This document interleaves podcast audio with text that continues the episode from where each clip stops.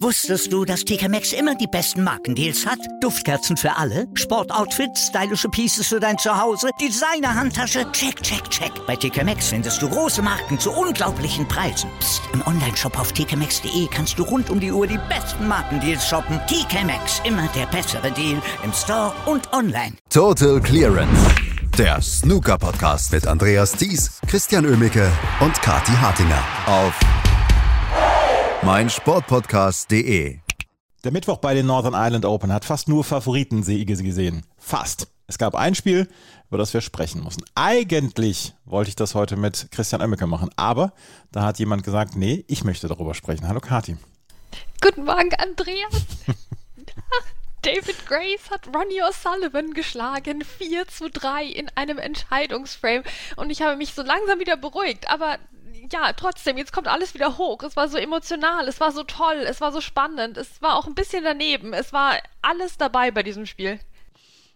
Wie, du hast dich ein bisschen vorgedrängelt, beziehungsweise hast sehr, sehr gerne diesen Part übernommen, heute die Expertin hier zu machen. Und dann müssen wir natürlich auch über das, dieses Spiel gleich als erstes sprechen. Ronnie O'Sullivan gegen David Grace. Und nach den ersten beiden Frames sah es ja so aus, als ob Ronnie O'Sullivan hier eine routinierte Leistung reichen würde, um in die zweite Runde, in die nächste Runde einzuziehen. Ja, und dann kam David Grace auf. Genau, genau. Die ersten beiden Frames waren schon relativ bitter, weil David Grace jedes Mal 24 Punkte genau gesammelt hatte und vor allem super tolle lange Einsteiger reingehauen hat in die Taschen. Also das war extrem cool, nur leider nach ein paar Pünktchen hat er dann immer irgendwelche dummen Bälle verschossen. Und ja, gut, Ronnie war dann im ersten Frame irgendwann zu einem 62er Break gezwungen und nach dem zweiten Frame konnte er dann gar nicht mehr anders, als den Frame noch zu gewinnen, der Ronnie. Also kann man ihm auch nicht vorwerfen. Ne? Dann lag er dann 2-0 vorne und das sah schon wieder nach so einem typischen Nachmittag aus. Ganz ehrlich, Ronnie O'Sullivan gegen einen niedriger gerankten Spieler und es geht halt nichts zusammen bei dem und dann wird das eine klare Sache. Aber nein, David Grace hat es geschafft, sich in dieses Spiel zurück zu verbeißen, ja. Im dritten Frame eine 57 gespielt. Das sieht so durchschnittlich aus auf dem Scoresheet. Aber diese 57, die war dreimal so viel Punkte wert, Andreas. Die war so schön. Da waren so viele schwere Bälle dabei. Das war absolut begeisternd, wie er das gespielt hat. Und damit hat er es dann geschafft, sich den Frame zu holen. Und das ist ja schon mal gut. Dann bist du auf dem Scoreboard drauf. Ne? Dann, dann ist schon mal ein bisschen was geschafft. Ja, kein Whitewash und so. Wunderbare Zeichen. Und das hat er dann im vierten Frame auch gleich sofort fortgesetzt, ja. Da hat er eine 94 gespielt, auch da herrliche Bälle dabei. Also das, David Grace gestern hat dann langsam sein Positionsspiel gefunden, womit er eben in den ersten beiden Frames enorme Probleme hatte. Ja, und diese 94 war so, so schön und dann leider die letzte Schwarze hat nicht funktioniert für das Century Break, die war sehr, sehr schwer. Aber gut, 94 auch super und dann hat er sich auch gleich noch den fünften Frame geholt mit einer 64. Also was für ein Breakbuilding von David Grace, was er da plötzlich rausgeholt hat, obwohl es bei ihm eigentlich auch nicht so lief gestern, ja. Wie gesagt, immer mal wieder kam er aus der Stellung raus, musste reparieren, aber dann hat das plötzlich alles geklappt und so hat er dann eben diesen fünften Frame geholt. Das war ein bisschen knapp sozusagen sagen, auch da die Shot Selection nicht immer ideal von David, müssen wir auch sagen. Ronnie hätte da nochmal Chancen gehabt, ähm, aber hat es auch überhaupt selbst nicht geschafft, irgendwas zusammenzubringen in diesem Frame. Aber dann kam ja Ronnie trotzdem noch mal ein bisschen zurück. Ja, der sechste Frame, das war schon sehr bitter. David Grace hätte ja, ich weiß nicht, 38 Chancen gehabt, da den Sack zuzumachen, hat es nicht getan. Also meine Nerven lagen blank, wir alle, ja, wir alle am Zittern, um Gottes Willen, alle. was wird das ja, jetzt? Ja. Alle am Zittern. Alle. Mhm. mhm. Ja, richtig, richtig. Du, du vor allem, klar. Okay, einige von uns am Zittern und dann ein Entscheidungsframe. Ach Mensch, Andreas, ne? Entscheidungsframe gegen Ronnie O'Sullivan. Ach, diese Qualen, diese Qualen. Aber David hat das super souverän gemacht, hat die vierte seiner vier Chancen dann auch genutzt. Ne? Also das war absolutes Stückwerk, aber Ronnie ist nicht darüber hinausgekommen, mal eine rote zu lochen. Ähm, der hat auch, muss man ehrlicherweise sagen, echt nichts zusammengebracht gestern und David Grace hat die Chancen bekommen, hat sie genutzt, war nachher durchaus selbstkritisch, ne? Ähm, was seine Chancenverwertung auch anging, aber am Schluss war er über der Ziellinie und alles war egal und David Grace hat Ronnie O'Sullivan geschlagen. Ich mag es, mit welcher journalistischen Distanz du das dieses Spiel jetzt gerade zusammengefasst hast. Immer, immer. Dafür bin ich hier, wenn David Grace gespielt hat. Vor allem, wenn er Ronnie O'Sullivan geschlagen hat. Ich meine, was für eine Saison ist das bitte für David Grace? Können wir mal drüber reden, ja? Erst beim European Masters in Fürth, ne, dieser fantastische Auftritt auch gegen Jackson Page, wo er das beste Snooker gespielt hat, was er jemals gespielt mhm. hat. Dann British Open, höchstes Break seiner Karriere. Jetzt Ronnie O'Sullivan geschlagen. Also wo sind wir denn hier? Wir sind im David Grace Wunderland, sage ich dir. Im, es, ist, es ist das David Grace Wunderland und wir dürfen alle drin leben. Das, es ist einfach so. Ja, ja, das ist der Traum. Das ist der Traum, den er gerade so ein bisschen lebt. Und heute geht's ja weiter. Und ey, es muss nicht immer alles klappen, aber das gestern war natürlich eine absolute Sternstunde. Und der Mann war fertig. Also ich kenne ihn ja doch schon jetzt sehr, sehr lange. Ähm, da in dem TV-Interview, also der war, der war durch mit allem, der hat ja kaum einen Satz rausgebracht. Das war echt drollig anzusehen. Also der war auch wirklich, der war fertig mit, mit allem, aber glücklich mit allem obendrauf. Es ist ja dann die eine Kunst, äh, jemanden wie Ronnie O'Sullivan zu besiegen. Die andere Kunst ist es dann, diesen Sieg dann ja zu bestätigen. Heute hat er die Chance gegen Tian Peng Fei. Und ähm, da wird es spannend sein, wie er dort reagieren wird. Absolut. Ich meine, das sind ja immer die Geschichten. Also heute gegen Tian Peng Fei ist mehr wieder so Business as usual. Und ähm, wie schief das gehen kann, hat ja gestern auch Aaron Hill gezeigt. Ja, fantastisch den Judd Trump geschlagen in der Runde zuvor. Jetzt gegen Tom Ford. Da würde man sich denken, Tom Ford spielt ja, sagen wir, ein bisschen ähnlich zu Judd Trump. Ne? Kommt sehr vom Breakbuilding, äh, dynamischer Typ. Also das müsste dem Aaron Hill ja dann auch liegen. Ja, nix war es. Also vorbei war der Traum. Ähm, Tom Ford Howard hat das super gut gemacht und dann ganz, ganz klar mit 4 zu 1 gewonnen. Also Aaron Hill hat nochmal einen 85er Break gespielt, sonst war da nichts zu holen. Ähm, also man sieht halt, wie schnell diese Geschichten auch wieder enden, aber das ist ja auch okay. Ne? Also so, so ein tolles Ergebnis ist ja auch schon schön, ja. Also wir müssen jetzt nicht hier die Erwartungen überfrachten, aber wir müssen auch sagen, David Grace war schon mal im Halbfinale. David Grace spielt also heute gegen Tian Peng Fei um den Einzug in die dritte Runde. Auch das werden wir natürlich morgen beobachten bzw. morgen zusammenfassen, wenn wir hier bei Total Clearance über den Donnerstag sprechen. Aber wir haben natürlich noch ein paar weitere Ergebnisse von gestern gehabt, über die wir sprechen müssen. Mark Allen zum Beispiel, der Lokalmatador. Wir haben darüber gesprochen, dass Mark Allen ja deutlich besser aussieht inzwischen, wenn er vor heimischer Kulisse spielt, dass er ja so ein bisschen auch so ein bisschen Lockerheit gewonnen hat und dass er in den letzten Monaten eine ganze Menge getan hat, etc. Aber hier hat er gestern gegen Andy Lee alles aufbieten müssen, um hier mit einem 4 zu 3 davon zu kommen, möchte ich sagen ja, was ist denn bitte mit Andy Lee los plötzlich, ne?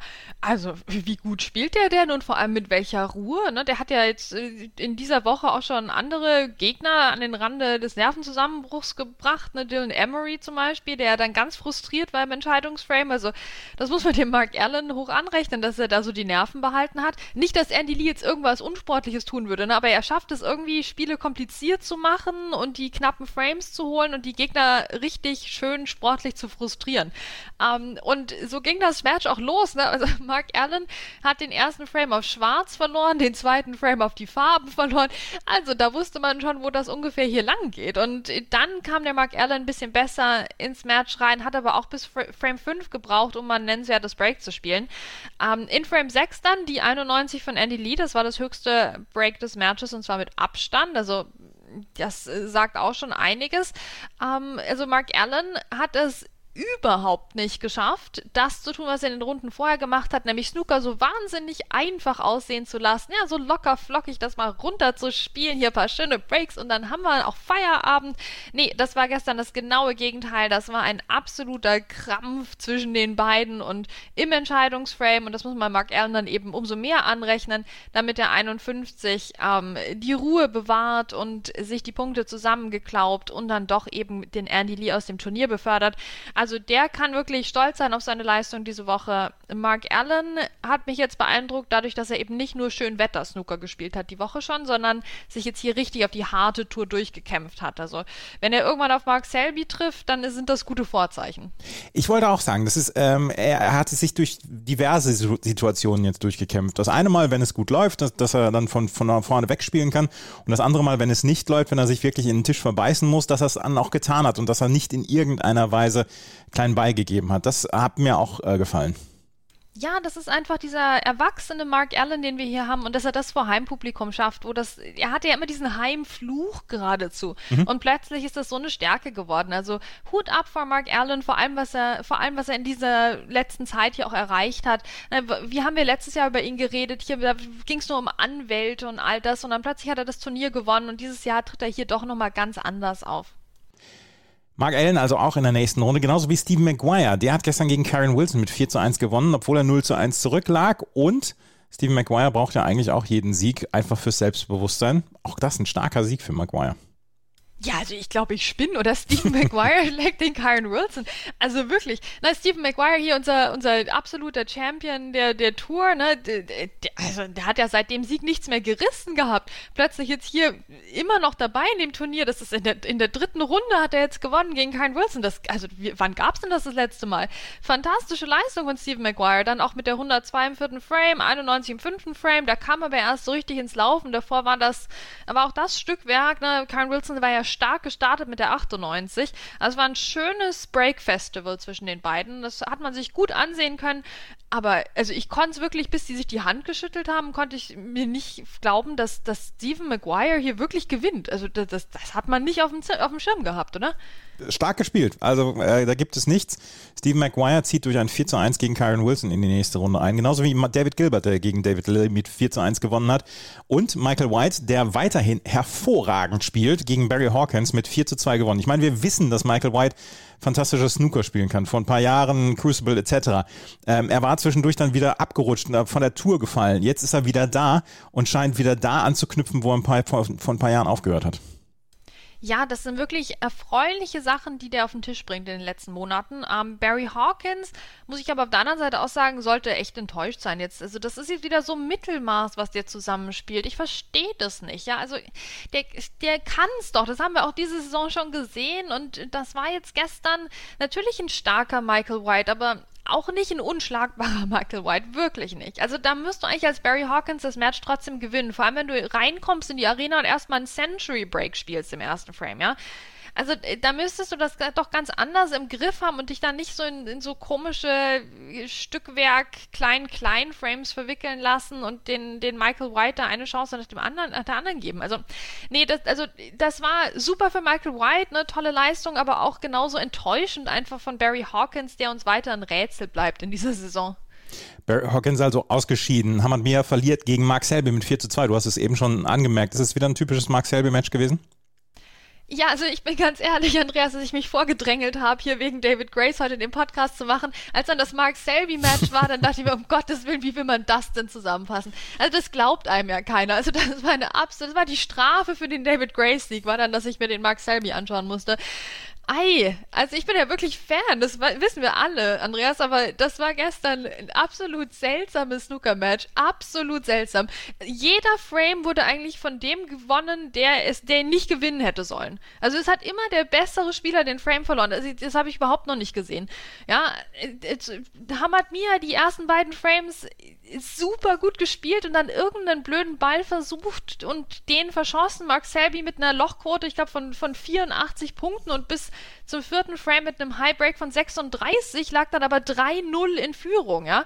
Hamad Mir jedes Mal mehr als 50 Punkte geholt, der bessere Spieler, der, der sich die Chancen erarbeitet hat und Mark Selby räumt dann irgendwie so ein paar Pünktchen noch ab und holt sich den Frame ganz knapp. Absolut kuriose Vorstellung. Dann wurde Mark Selby plötzlich besser, kam in so einen Break rein, da dachte man sich, ja, okay, okay, der Mark Selby, der kann doch noch Snooker spielen, ne? also der, der führt irgendwie doch halbwegs vielleicht irgendwo am Rande verdient mit, mit 3 zu 0 spielt dann 52er Break. Ja, das ist der Frame, den er dann verliert gegen Hamad Mir. Also total seltsame Geschichte. Hamad Mir dann noch ähm, mit, mit dem 2 zu 3. Auch das ein Frame, wo Mark Selby Chancen hatte und die nicht genutzt hat.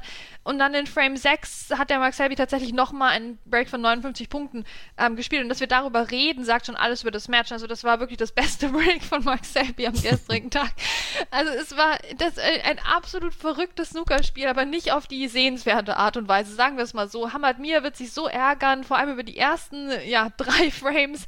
Mark Selby wird sich so wundern, wie er da 3-0 vorne lag. Also, das war eine ganz, ganz seltsame Vorstellung von den beiden. Wirklich, das war mehr so eine Komödie als ein Snookerspiel. Und dass immer der schlechtere Spieler den Frame gewinnt, Das äh, wirklich, also das Match wird einem hoffentlich nicht in Erinnerung bleiben. Das, Wir war, alle- das war zu seltsam. Wir werden das alles schnell vergessen. Neil Robertson hat gegen John Astley mit 4 zu 1 gewonnen. Mark Williams gewinnt gegen Jimmy Robertson mit 4 zu 2. Und dann müssen wir noch darüber sprechen, dass sehr, sehr viele chinesische Spieler gestern die nächste Runde erreicht haben. Yan Bingtao gewinnt gegen Elliot Slesser mit 4-0. Lü Tian gewinnt gegen Mark King mit 4 zu 2. Tian Peng Fei gegen Martin Gold mit 4 zu 3. Zhu Long zieht mit 4 zu 2 durch- über Dominic Daly in die nächste Runde ein. Zhao Guodong gegen Hossein Wafai mit 4 zu 3. Und Li Hang gegen Jordan Brown mit 4 zu 0. Das war äh, rein vom, vom Länderpunkt her gestern ein sehr, sehr starkes Auftreten der chinesischen Spieler.